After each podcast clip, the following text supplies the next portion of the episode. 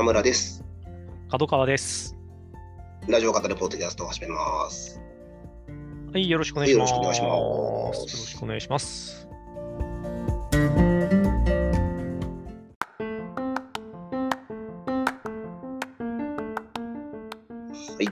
先週はすいません、ちょっと僕があの欠席をさせていただいて、今週はカズさんがあのお休みということになりますけれども、はい。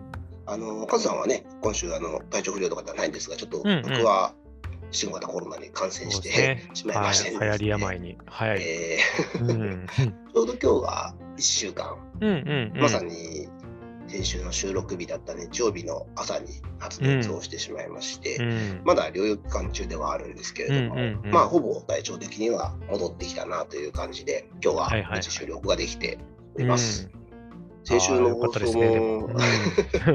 良かったです。あのこれぐらいで済んでですね、うん。あ本当にね、あのそうではなくもっとひどくなるっていう場合もうんうんうん。当然あると思うので、あのね。ね、お聞きになられて皆さんも気をつけいただき、なかなかね、こう完全に防ぐのは難しいとは思うんですけれども、ね。ううん。ん。あのもうちょっと体調が悪かったらすぐにうんうん。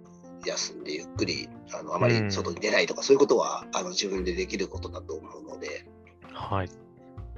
あの先週のね放送もすぐに聞かせていただいたんですけど。もうなんだったら編集していただいてね、山えに。ー そうですね。いや、本当に、いや、もう、あの、普通にうん改めて、こうやって自分がいない時の聞くのも、すごい面白いなと改めて思いましたし、僕、二人、こう3人で話す時に、うん。角川さんとカズさんが、うん。あのってあんまり言わないなってずっと思ってて、あの、ほうほうほうほうで。僕、結構あのって言っちゃうんですよ。うんうんうんうん。で、こう、編集するときに最近そのうん自分のあのっていうのを、うん。あの切ってるんですよ。あ、切ってる、そんな、そんな怖さを。はい。ちょっとなんか結構気になっちゃって、あまああ、本当さ最近なんですけど、はいはいはい。この、そういう、なんかな、ちょっと自分で嫌だなって、何回も言っちゃうなって。聞いてて思ってたんですけど、前回の時に、うん。角川さんがこういわゆる回しの部分をやってくださって、言ってた気がしますね。そうですね、角川さうんん結構、あの、うん回しの部分だと言ってて、あやっぱそっか、回しやろうとすると、どうしてもこう間ができちゃって、そうそうそうそう。言っちゃうのかなみたいなのをちょっと思って、少しなんていうか、まあ仕方ないんだなみたいな自分に対して思いました。そうですね。お二人、お二人、本当言わないなって、あの、いやいやいや、もうそれねあの、受け、受け、受けなので、あの、ねっていう部分もやっぱあるんですね。うん、うん、いや、あると思いますね、やっぱり前回も、カズさんはやっぱ言ってなくて、うんうんうんうん。でまあ、そんなにね、あの自分、また今もちゃったな、すごまあいちょっと気にならないのかもしれないんですけど、うん他の人が聞いてると、あ、はいはいはい。自分で聞いてると結構何回も繰り返してると気になっちゃって。あ、わかる。でも、わまさに僕もそうで、結構自分で聞くと気になるって時はありますね。うん。確かに確かに。もともとの口癖でもあるのかもしれないし、うんうんうん、そういうポジションになった時によく出てしまうものなのかもしれないですね。うんうんうんうんうんありますね。はいまあでも、減らしていけると確かに聞きやすくはなるのかもしれないですね。そうなんですよねう。うん。自分でももともと言わない方がいいんだろうなと思っうて、ん。でもどうなんだろうな。難しいですね。難しいですね、うんなかなかね。うんすっごい間が空いてもね、なんかちょっと。そうなんですよねおってなりますもんね。そこで何もね、無音になるっていうのね、んねそれはそれでそれはそれでって感じはしますからね。難しいところがありますね。うんうんうん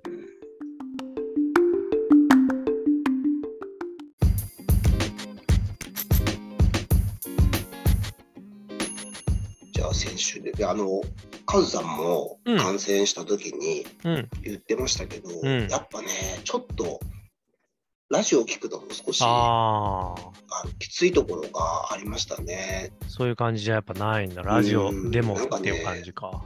なんか、新しい情報を入れるのがうんうんうんうん。結構、まあ、特に僕の場合は3日目、4日目ぐらいが一番きつかったんですけど、うんうんうん。あたりは結構、なんかこう、これまで聞いたことがあるものとかうん。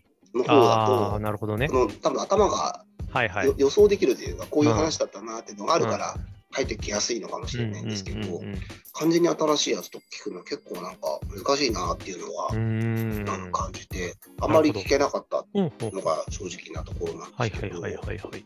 あどかさん聞かれてて、私ね、これは何曜日だったかな？水曜日だったかな？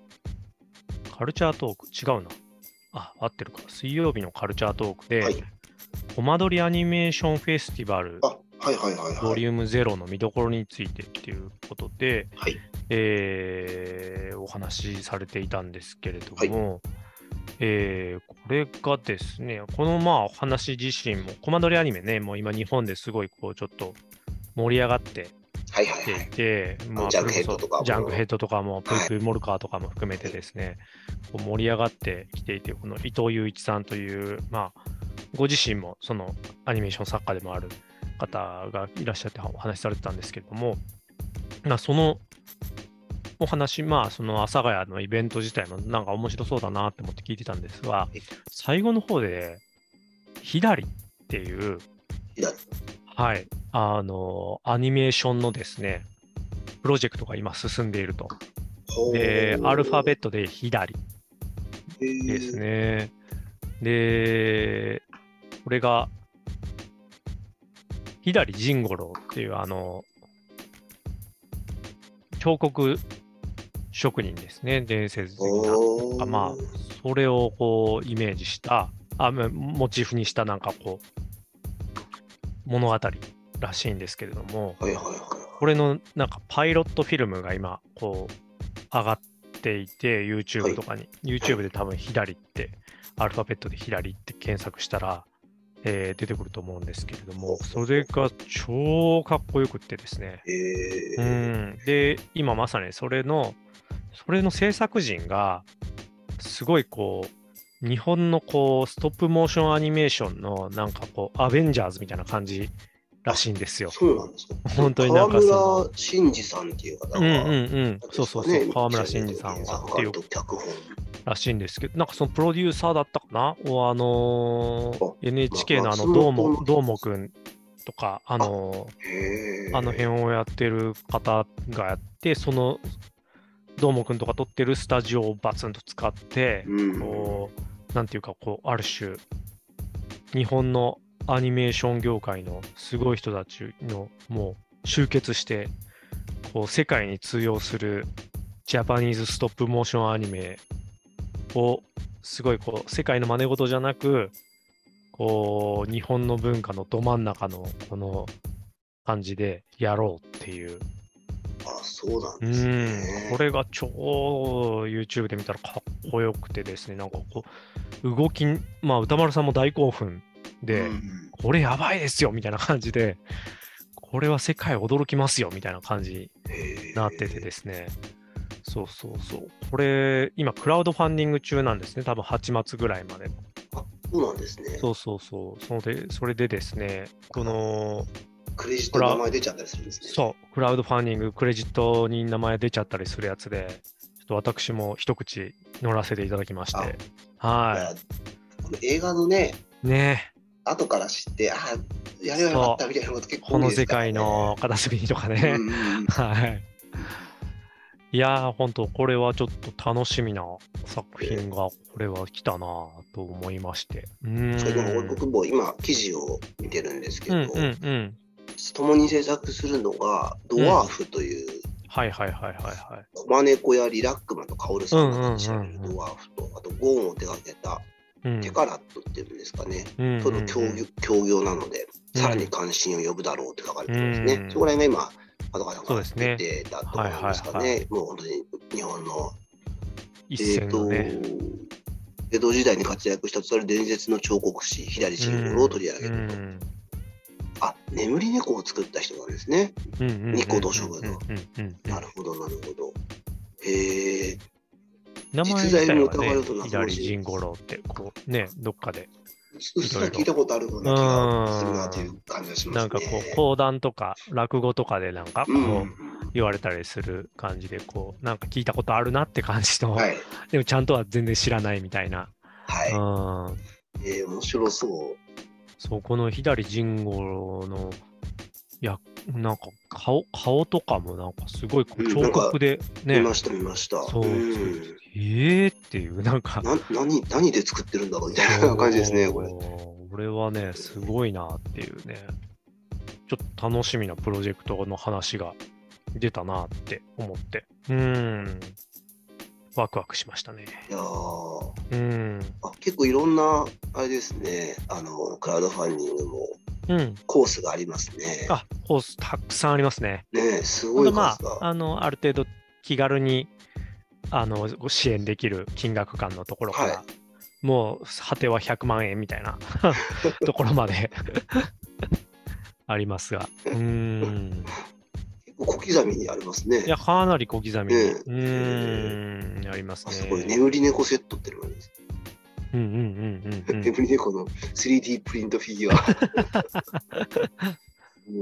ちょっと欲しいな、眠り猫な。ねうん。っていうのがすごい、こう、面白かったっす。うんうーん。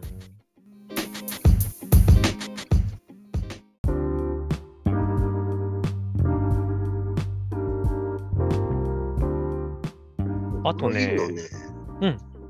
あの、何島ワワは聞きまあ、した。島ワワーね。島ワワー良かったですねい。やー、29歳のうん。夏休みなんかでもといつものゆるゆる島アワーのノリもありつつ、今回はなんかそのね、日比さんの悩みみたいなところから、まあ、そうですね。29歳になったことから来る、こういろんなモヤモヤからこう自分たちの29歳が何だったかみたいなところを振り返って結構あの割にシンクった話というか、あそうですね。のそういう意味での聞き応えがすごくある回でしたね。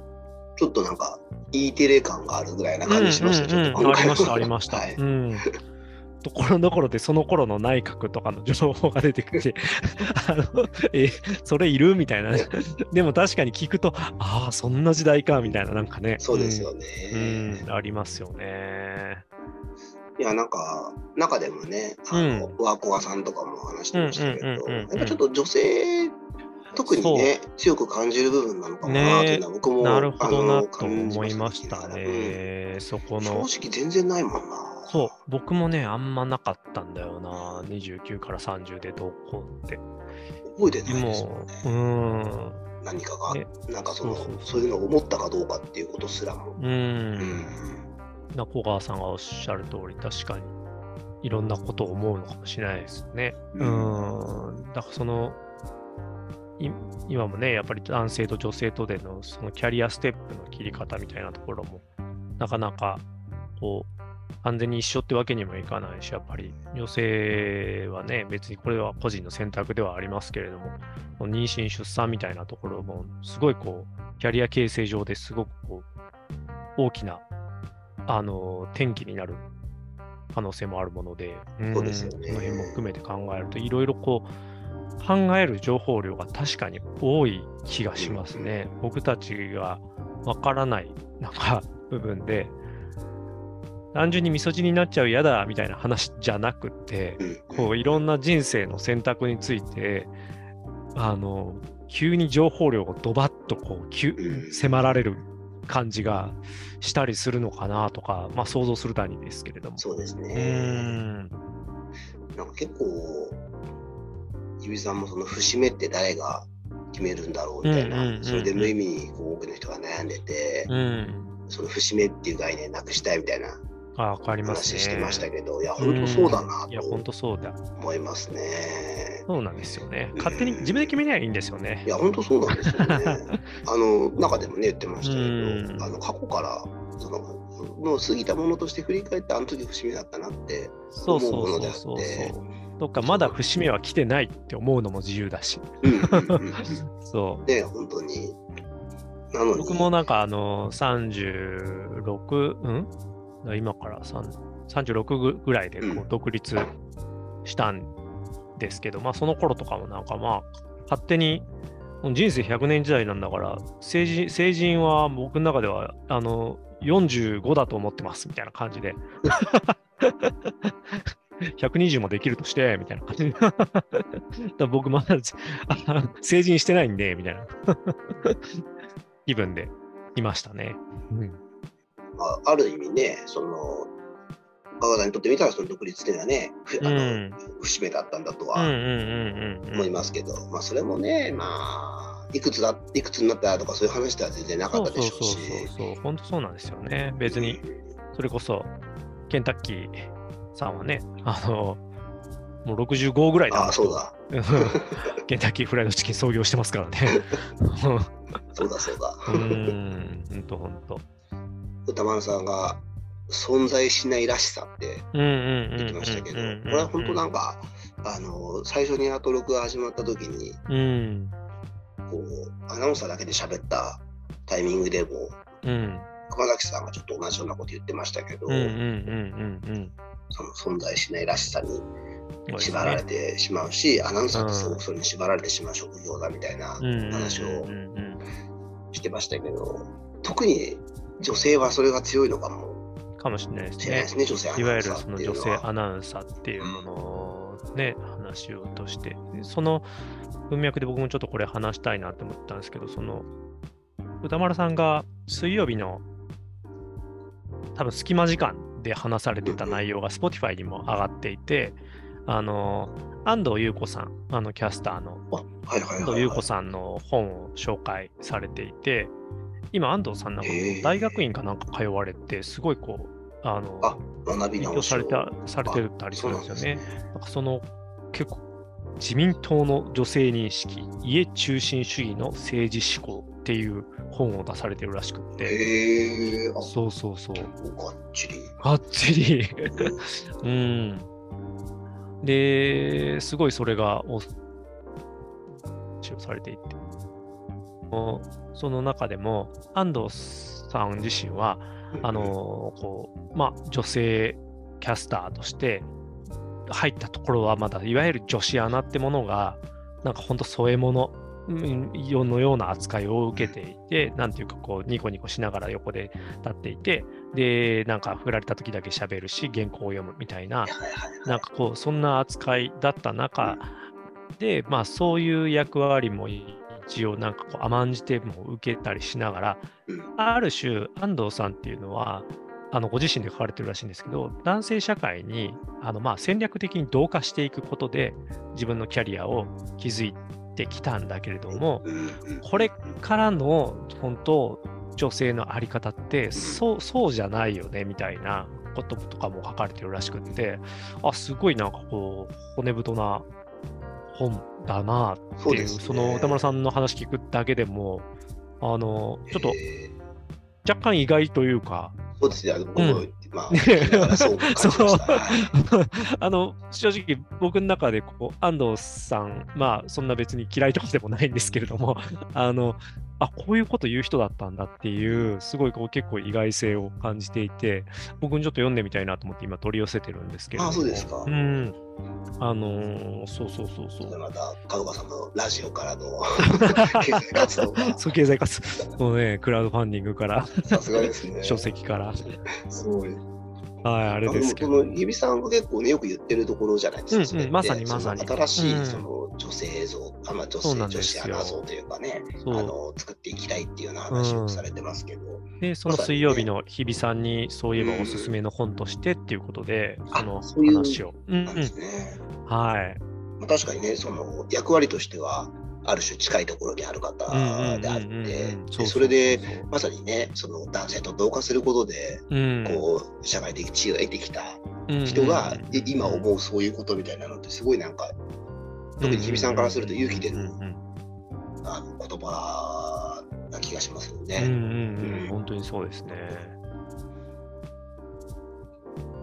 最近、結構日比さん、ネットの記事とかでも出てくることが増えてて、その中ですごくこう TBS の次期エースっていう感じではいはいはい書かれて。るんですうんよね。うん、なんかそこの相当多分プレッシャーもあるんだとなんかね思いますし、こう、気づかないうちに昭和されていくものってあって、それってまあもちろん自分の成長に、思いがけない成長にもつながるから、うん。うん、それ自体が悪いというわけではないんだけれども、なんかね、それに縛られすぎることもきっとないんだろうなとも思いますよね。うんそれも含めて全て自分の選択であるという気はしますけれどもね。うん。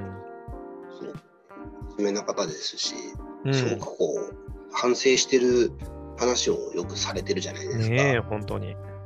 でそれはそれで多分あの必要なことなんだとはうん。思うんですけど、その中でこうああいう風な形で外堀からこう評価がうん。あのされることに対してのなんかちょっと違和感みたいなものも結構あるんでしょうね。ねあると思いますね。なんかその感覚は、うん、僕も全然立場違いますけど、なんかこう、そうん、そうありますよね。こうそ課題なんか過小評価されても過大評価されたとしてもなんか自分の実態と違うなんかあの虚像というかハリボテが作られてってる感じっていうのってすごいああでもそう思うと確かに僕も29ぐらいの頃そういうのはあったかもなとかは今思うと、うん、ありますかねなんか今気づいたけど、うん、確かに。うん確かにな。そこにこうね、多分年齢をこううん組み合わせて言われちゃうこととかもね、きっと多いんだろうなと思うと、そうです結構、よねう。んうん。ねそろそろね、そういう立場なんだしみたいな。そういう年齢でうん語るのもちょっとね、なんか、うん あの、いい加減やめ、ね、ビジュアルで語るのと年齢で語るのやめに、ややめていきたいなって気はしますけど。本当にそうですね。うんうんそういうね、真面目な部分もありつつ、あの島尾さんのね、いやー、ほんとほんと。29歳の時のあの音源が流れたりとか、いやー、あれめちゃくちゃ楽しかったですね。あれはラジコでしか多分流れないんじゃないかな。そうですねうん。ちょっと早めにぜひ、あの、もし聞かれるならタイムフリーで 聞かれたらと思うんですが。うんあ。のなんかあのタマフル、やっぱタマフルとアトロクって、なんか同じようなものっていうので、うんなんか感覚としてありますけど、うんうんうんやっぱり、あの、なんていうか、当然なことながら、あの違いはあって、そうですね。似て非なるものですそう、ね。似て非なるものとしての、あの、非なる部分がすごくこう、久しぶりに、ですね。あここ、この感じっていうのが、ああってちょっと嬉しかったですね本当にそう思いますねうん。タマフルとアトロック。なんかね、笑っていいと思うとブラタモリぐらい違いますね。はい、確かに。まあ、アトロクでであそこまではできんだっていう感じが、うん、そうそう す。ごくありましたねね。タモリクラブかな。いや、面白かったですね。ねえあの、しなんか、島尾さんも本当、変わってないなっていう、なんか自分でもおっしゃってましたけど。私やりたいこと変わってないんだって。ねあの 流行予想のね、ちょっと改めてみたいな、面白かったうん、な。面白かったですねトゥクトゥクが流行るんじゃないかっていうのを、そう、トゥクトゥクね、ちょっと僕調べちゃいましたね。さすがに買ってないですけど。はいあのー 結構最近見かけますよね。ねえ、いや、ちょっとね、僕、うち、車を置くスペースはないけど、うん、うん。なんかいろいろこう、実は資材を搬入したりとかするのに、なんかよくレンカーシェアでピャって借りてやってるんですけど、あトゥクトゥクねーってちょっと思っちゃいましーたね。確かに確かに。あの 結構荷物乗れますしね。そうそうそうそうそうそうそう。あ意確かに確なんかに。かトゥクトゥクかーってちょっと。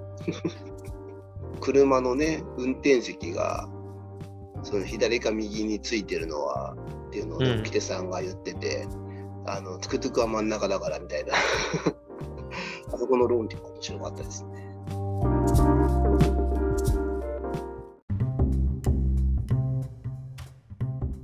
えっとね、あと、まあ、なんはいか、うーん、一個だけあれとしたら、あの、こちら、アミコ。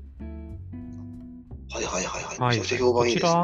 はい。そう、すごかったですね。あの、歌丸さんの表のノリも。そうですか。あんまこの場でね、ムービーウォッチメンの話することうんあんまないんですけど、ちょっとなんか僕も、あの、すごい気になっちゃって、なかなかでも、ちょっと新宿まで出る時間が、この週も来週もないから、取り急ぎ、それこそ、この本で、今村夏子さんの。はい。ね、原作をちょっと、短編なんで100ページぐらいでさ、ちょっとさらっと読んでみようかなと思って取り寄せたんですけど、うん。いや、なかなかちょっとね、あのーこう、熱のこもったムービーウォッチメンでしたね。うん。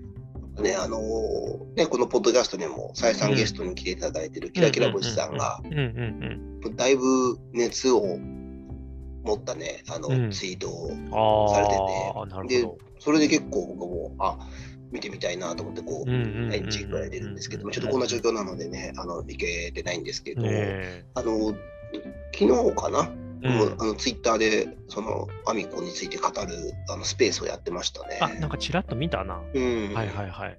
なので、こう、アトロクリスナーの皆さんの中でもね、すごくこう、うん。今熱を持って迎えられてるね感じが、うん、え。すごくします。うん。ちょっと見るの若干勇気もいりそうな感じの、ちょっと見てらんないみたいな、なんかリスナーメールとかあも あったりとかして、感じもありましたけどあ、、そうなんですね。それちょっと聞いてなくて、あれなんですけどちょっ。とね、なんか、でも、気になるなという、なんか久しぶりに、うんそうですうね。ん、ってみましたね。なかなかこう、近所のシネコンでやってるやつ以外、なかなかこう足が伸びなくてうん難しいんですけど、ちょっと久しぶりに動いてみようかなという気はしますね。うん。もう少しね、こう、上映関数増えてくれると、ね、そうなんですよね嬉しいですけど。ね。嬉しいですけどね。ぜひちょっと話題にもなっていけばっていううん。気もしますが。うんうんうん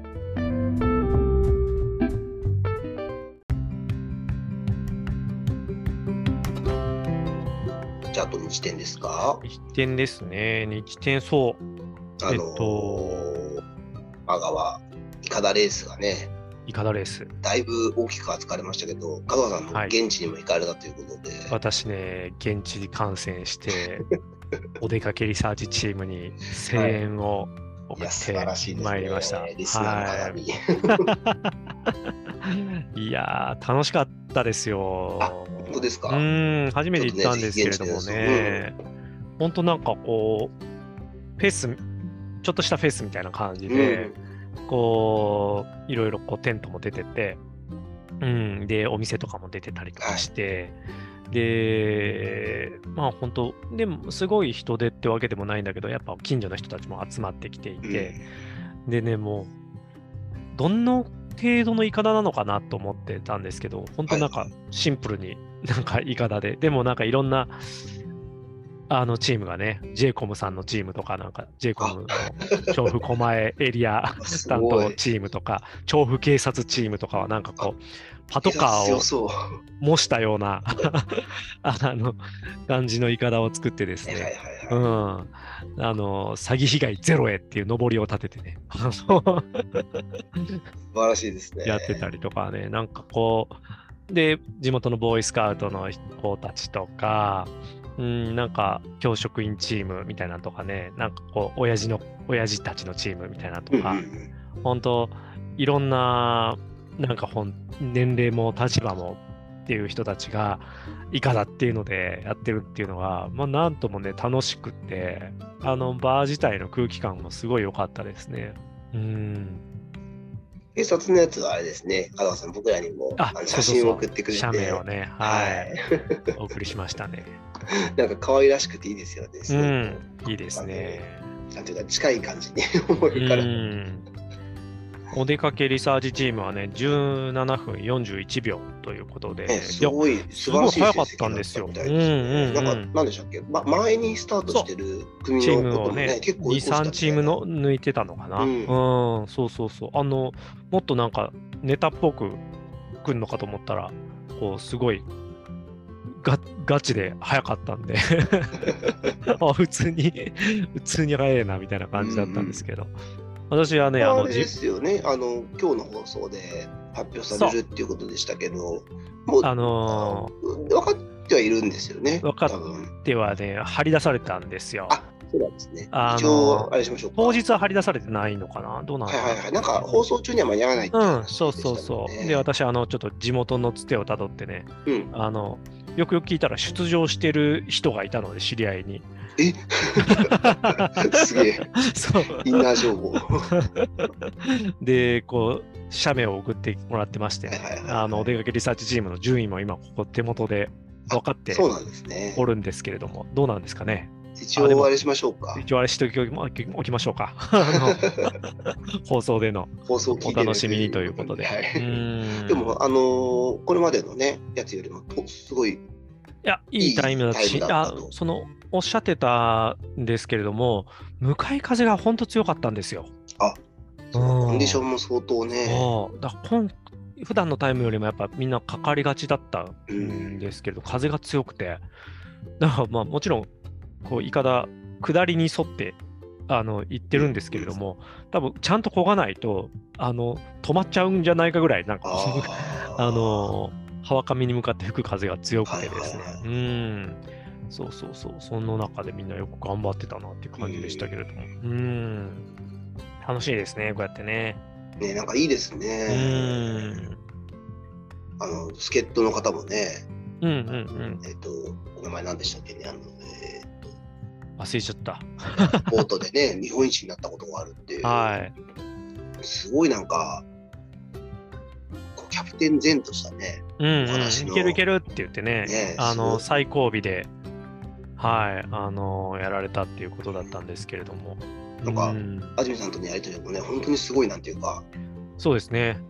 ハキハキとこう、もうちょっと声の声の質が変わってるよみたいな感じでね、す、ごいね、はい、え、そうですか？みたいな感じだったんですけど。あの乗るとね、うん人が変わるという、そうそうそうそうそう。いや、やっぱ一勝負した後のね、なんかいやー、本当に。声の乗り方でしたよね。特に後半ね、得られた時には。うん。すごいなんていうか、ちゃんとした方だなといううんうんか、うんうんうんおしゃべりも含めて、すごいなんかこう、芯のあるうん。うん。人だなっていう印象を受けましたね、すごく受けました。ね。かっこよかったな。うん。いや、よかったですねね、。前々回が70位ぐらいで、前回が50位ぐらいでしたっけ、確かねそれぐらいだったと思いますけど、それからね、果たして、いや、どこまもで順位を上げられたのかっていうね。う、うんあとその、上がっているというのは、まあ、あの、言っておきましょう。ああ、まあまあ、そっかそっかそっか。まあね、タイム的にもなんか明らかに、うん、あれですんで。あとその、お風呂のね、いかだを、うんかあのいただいてるそうですね。くれたチームのね。ね、うん。6, 6連覇中でしたっけ？そね、7連覇がかかった。うん7連覇がかった、8連覇がかかったんでしたっけ？うです、ね。7連覇中だったのかな、うん ?8 連覇がかかってるのかな、うん。そのすごいですよね。そこの結果もね、ちょっと気になるところですけど。ちょっとね、すごいですよ。うんうん、やっぱさすがっすね。全般的にね。おや、いや、親父面白面白かったですね。ううんん。でもね、こう、結構ね、上上位チームね、あの、親父、親父っていうフレーズがね、あの、ベスト5ぐらいに親父いっぱいあるんですよ。親父強えな。いや、親父元元気だな 元なんかね、あのーね、地点にもね、ゲスト出てくださって、コメント出てくださって、我々もとはいえ、もう平均年齢50を超えたので、みそうそうそう。たいな話とか、でこのコロナで開催ができてないうちに年を重ねてしまいましてみたいな。次回出るかはちょっとまうん。た追って考えるみたいな話もされてましたけど。ね。面白いな。うんなんかね、まあそういうのがね、張り合いになってね、元気でいれるところもあるのかもしれないから、うん。いや、本当にあの、例のね、あの、鳩のレースもそうですけど、うん。一点聞いてなかったら、まあ、少なくとも僕に関しては、あの、知らない話だっうんうんうんうんたので、うんこのラジオからね、こういった形で。行くなんてことはまずなかったでしょうからね。でも行ったら、まあ来年も絶対行こうって思いましたね。なんかすごい楽しいお祭りだったいいですねうんそれ、おお子さんも一緒に行ったんですか？あもう子供たちと、その、誘ってくれたラジオ友達の,、あの保育園のママ友はいはいはいはい一家と、あの二い二家族で、二家族で。うんいやめ子ちゃめちゃ供たちもね素敵ですねかき氷とか食べながらね、かき氷とか焼きそばとか食べながら、こう、はいはいはい頑張れっつって。はい、頑張れっつって、楽しかったっすよ。うんめっちゃいいですね。ね素晴らしいな。え、ねえ最高でしたよ。うんそういうところにちゃんとね、こう目をつけて、さうん。さチームとしても参加をして、ね。えラジオでもまたお伝えするというね、さすがですね。素晴らしいですね。うん。あのーこの週末の木曜日が、あのうんうん。ザ・タイムで安住さんが、うん。本当は木曜日ってあの各地に行く。安住が行くっていうのを最近やっているんですけど、ちょっとうん感染状況も踏まえて、うん。あのい行かないっていう、うん安住が行かないっていうのを木曜日やったんですよね。で、TBS の社内をうん。うんあの夏休みでもあるので、うん。社会科見学風にご案内しますって言って、あの食堂とか、編集室とか。あとあの、安住さんがよくね、あの出入りしているという、あの、なんていうんですか、あの、古いデータがたくさんあるところ、はいはいはいはいはい。あの、アーカイブアーカイブ倉倉庫みたいなやつですよね。うん。の様子とかもあの映してくれて、うんうんうん。あのそれを安住さんが一個一個全部説明していくっていう、えー、面白いな。かなか面白いあの、うんとあの取り組みというかあれだったんですけど、そこで安住さんがあの今若者たちがねそういううん。放送局に希望をなかなかしてくれない現状があってみたいな、うん。ぜひあの一緒に働きませんかみたいなのを随所に何回も言うんですけど、うんうんうん。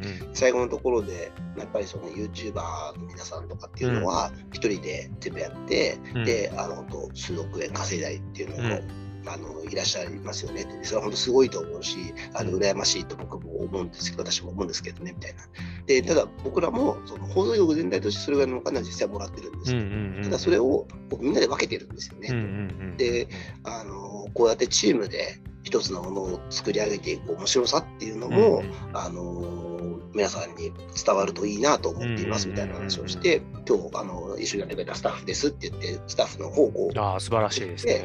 あの終わったんですけどね、いや、素晴らしいなと思って、うん。なんかあのなかなか前にもね、その、うん。アニメさんがその仕事のうんうんうん。面白タイムのね、ね。そうそう裏側でこう、うん、あのアイコンタクトだけであの一緒にうん、いるアナウンサーの方とやり取りをするところのそのやりがいみたいな話されてて、ああいう話もっとね。ね、うん。そうそうそうそうしてほしいねみたいな話をここでもしたんですけど、ああいうことを伝えられる人っていうのはちょっといやいや、なんかほんとほんと。よしを持って考え方いというか、ねえ。ないなあというね、あね素晴らしさ感じました、本当に。嫌味がましくもなくね、うんなんかその、ちゃんと本質をぶらさずに伝えるって、本当なかなかこう簡単にできることではないなっていう気はするんですけれども。うん、いいですね。自虐的な部分はありました、うん。いつも通りありましたけど、あのすごく、なんていうか、あこういうのもいいかもなって、結構素直に思った人いたんじゃないかなっていう、うんそういう放送でますごく良かったですね。うんなんか日天のね、あのチームもああいうふうになんか職場の人々とああいうふうにやって出場してうん。いかないでというかっていうのも、本当にね本、当にすごいなと思いますし、いいなっていう感じですよね。素敵ですね。うん。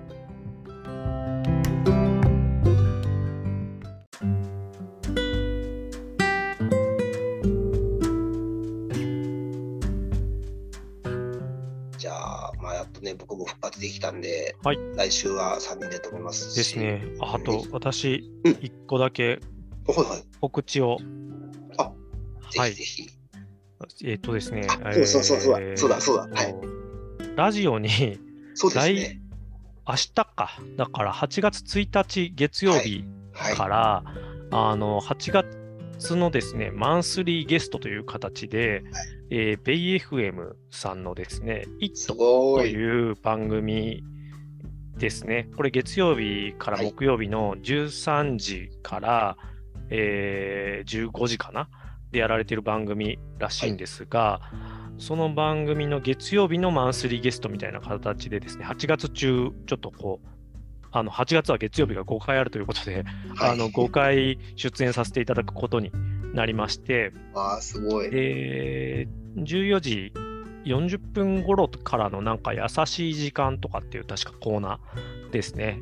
はいで、えー5分から10分ほど毎週、あのちょっとお話をさせていただくと。で、私の本業の方でやっている結構 SDGs をあのいろんな年代の方にゲームとか伝えるっていう活動をしているんですけれども、まあ、その一環としてですね、あの SDGs× 自由研究っていうテーマで、まあ、小中学生とかも聞いてる子が多い時期だろうということで、えーそういった子たちに、あの身近なテーマでということで、えーお話をさせていただく予定になっております。はい。ー AFM イット。イットですね。はい。まあ、明日、な明日実際にこうちょっとスタジオにはい伺って、えー幕張の方らしいんですけれども、はいはいはいはい。えー明日は生ね生放。送でやらせてもらって、で、その後、こう、放送終了後に、あの、4本撮りはい。するような形で、はい。あの、収録自体は明日で終えてこようかなというはいはいはいはい。はい。いや、すごい。うんいやー、素晴らしいですね。いえいえいえ、ありがたい話ですね、こうやってお話いやー、いただける本当に本当に。ねえ。ぜひね、皆さんにも聞いていただいて、ラジオ語るポッドキャストが、ラジオで聞けるよっていう。はい。ラジオ、ラジオとのね、ちょっとこう、だんだんシームレスになっていく感じをね。いや、本当ですね。楽しみにしてます。僕も必ず聞いて、いやいや、ありがとうございいます。翌週はぜひね、あの、その話もできればと思います。はい。よろしくお願いします。